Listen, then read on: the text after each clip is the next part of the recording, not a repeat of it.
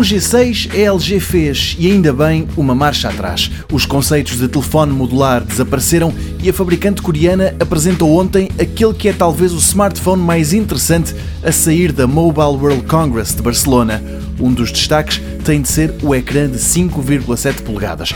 O LC G6 pertence à crescente classe de telemóveis que não tem botões físicos na parte frontal e isso permite-lhe fazer crescer ou esticar o ecrã. Resultado, uma proporção única de 18 por 9 que a fabricante coreana diz que é muito útil para ter duas apps debaixo de olho ao mesmo tempo.